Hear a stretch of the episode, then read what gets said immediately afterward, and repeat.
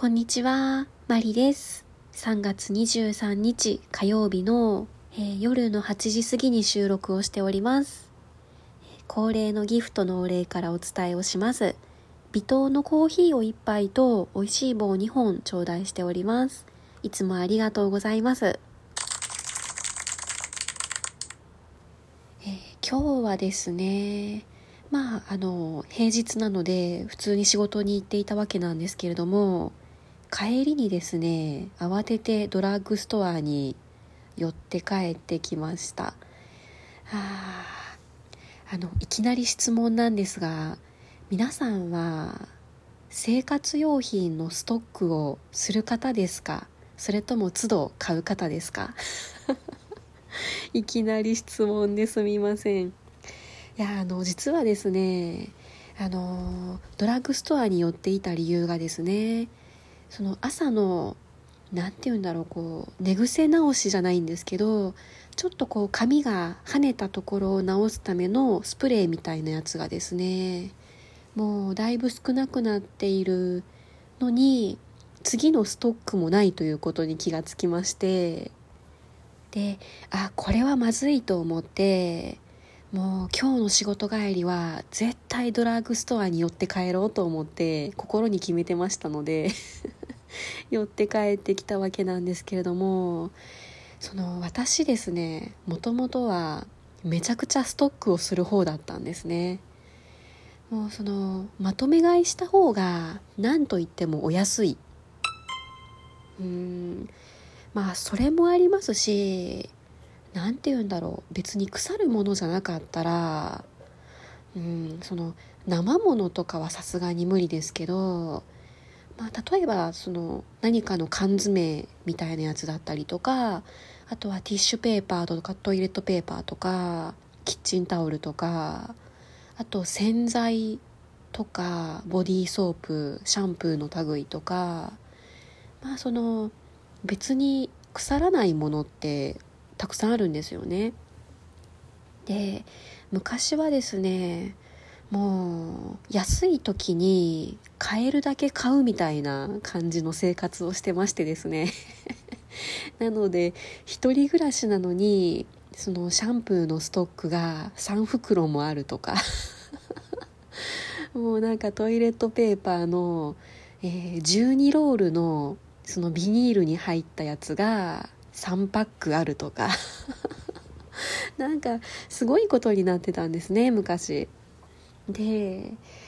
あのある時ですねやっぱりそのストックを抱えているとその場所というかスペースがなくなるなっていうことに気がつきましてですね。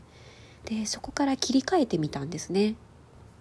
えー何であってもストックは一つだけっていうふうに決めましてですね。でその今使っている分を使い切ってストックを出したらまた次のストックを一つ買ってくるっていうその一つ使ったら一つ買うっていうそういうサイクルに変えてみたんですね。うん。そうしたらですね見事にストックを買い忘れていることに気がついてしまいましたよ。そのあのヘアスプレーみたいなやつ。あーそのストックを出した時は覚えてるんですけどね。もう頭から抜けてしまうともうダメでしたね。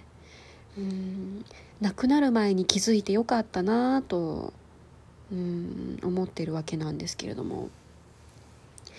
えーその一つ使ったら一つ買うっていうサイクル結構気に入ってたんですけれどもいやー今日その失敗というか 買い忘れがあったのでどうやってこのミスを防ごうかと今対策を練っているところです。いやどうしたらいいのかな。そのストックを置いておくものリストとか作ってみましょうか。なんかその一覧表みたいなやつにしてシャンプーはいつストックを買ったみたいな。日付を入れてでストックを買ってきた日付となくなった日を入れてみたいな。いやでもめんどくさいな。いやでもあの私なんて全然マシな方だと思うんですよね。一人暮らしなのでまあ言ってもその自分で使うものだけそのシャンプーとかにしてもボディーソープとかにしてもまあ自分が使う分だけ管理をしていればいいと思うんですけど世の中の主婦の方とかっていや本当にすごいなと思うんですよね。その旦那さんのこれがないとかうん息子さんのこれがもうすぐなくなるとか。いやそんなん管理してられないですよねぶっちゃけ。どうしてんのかな。もうなんか自分で好きに買ってきてみたいな感じなんですかね。うん。いやすいません。なんかどうでもいい話で スタートしてしまったんですが。あ そんなわけで。えー、まあこれ難しいですよね。そのあのストックをしまくっていた頃は何て言うんでしょう。ちょっと恐怖症みたいになってたんですよね。そのなんたら恐怖症ってありますよね。そのでストックがないともう暮らしていけないみたいないつなくなるかわからないことに怯えるみたいな。ちょっとそんな感じの自分になってしまっていたのでそれをなんとかしようと思ってストックを減らしてみたんですけどいやー難しい。いやすいません。そんな話はどうでもいいんですよ。えー、今日のバイオリンの弦の具合なんですが 毎日報告してる。いやすいません。あの人のバイオリンのね弦がどうなったかなんて皆さん興味ないかもしれませんが。えっと土曜日に弦を変えて日月か、えー、今日4日目になるわけなんですけれどももうほぼ落ち着きましたね。あのちょっと下がるは下がるんですけどチューナーで言うと一応緑のランプがつく。うん。あの緑のランプとちょっと低いですよっていう赤のランプと両方つくぐらいの感じですね。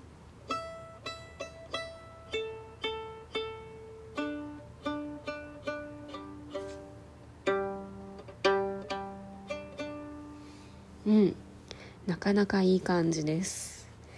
あいやいいですね。新しい弦。いや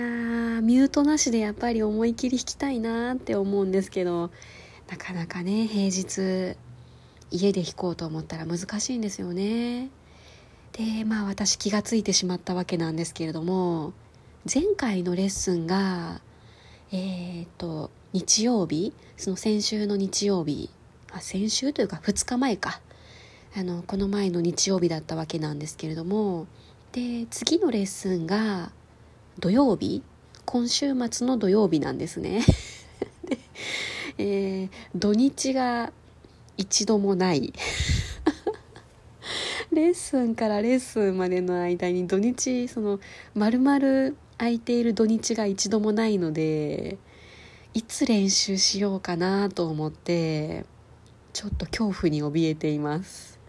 えー、どうしようまあその平日少しずつミュートをつけながら練習するつもりではいますけれどもまあそれでもミュートつけてまあその周りのご近所迷惑にならないように弾こうと思うともう全然思いっきり弾けないわけなんですよね。ってなると次のレッスンまでの練習できる機会っていうのが土曜日の朝練しかないんですよね。えー、どうしよう。もうなんか前回教えてもらったことを何も練習できずに次のレッスンが来てしまう。ああもうこういうの本当に先生に申し訳ない。うーん。まああのイメトレともう土曜日の朝は集中的に練習しようと思っています。えー、あとはですねその文子先生とか寿元さんの活動拡大に合わせてなんかあのファンの我々も 我々って すいませんなんか一緒にしちゃいましたけどあのファンの皆様も結構なんか忙しくなってきてますよねいついつの何時から配信ライブがありますとか、まあ配信じゃなくても実際にその例えば中目黒でライブがありますとか京都の伏見でライブがありますとかなんかそういうスケジュールが少しずつ埋まってきていやなんか先の予定が楽しみなんだけどなんか土日結構忙しいなってちょっと思い始めてまして。あでえー、まあ4月はジュゲンさんのライブとかが結構あったりするんですけど、まあ、その合間で私自分のバイオリンのレッスンを組んでたんですね。でそしたらそこにですね会社のゴルフコンペが入ってきましてですね。えっ、と4月の第2週かな？うーん。あの一応ゴルフするんですよ私。うーん。スコアは120ぐらいで回ります。120から130ぐらいかな。あの女性の中ではまだマシな方かなと思うんですけどうんまああの普通に男性と一緒に回って迷惑をかけずについていけるぐらいの感じです。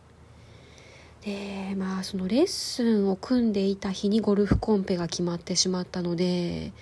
さあそのレッスンをどこに移動させようかとか。えー、今めちゃくちゃ考えてましてですね。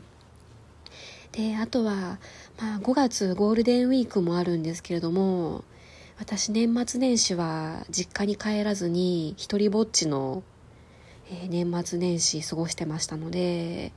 まあゴールデンウィーク帰れたら帰りたいなと思ってみたりちょっとスケジュールを頑張って組もうと思っています。マリでした。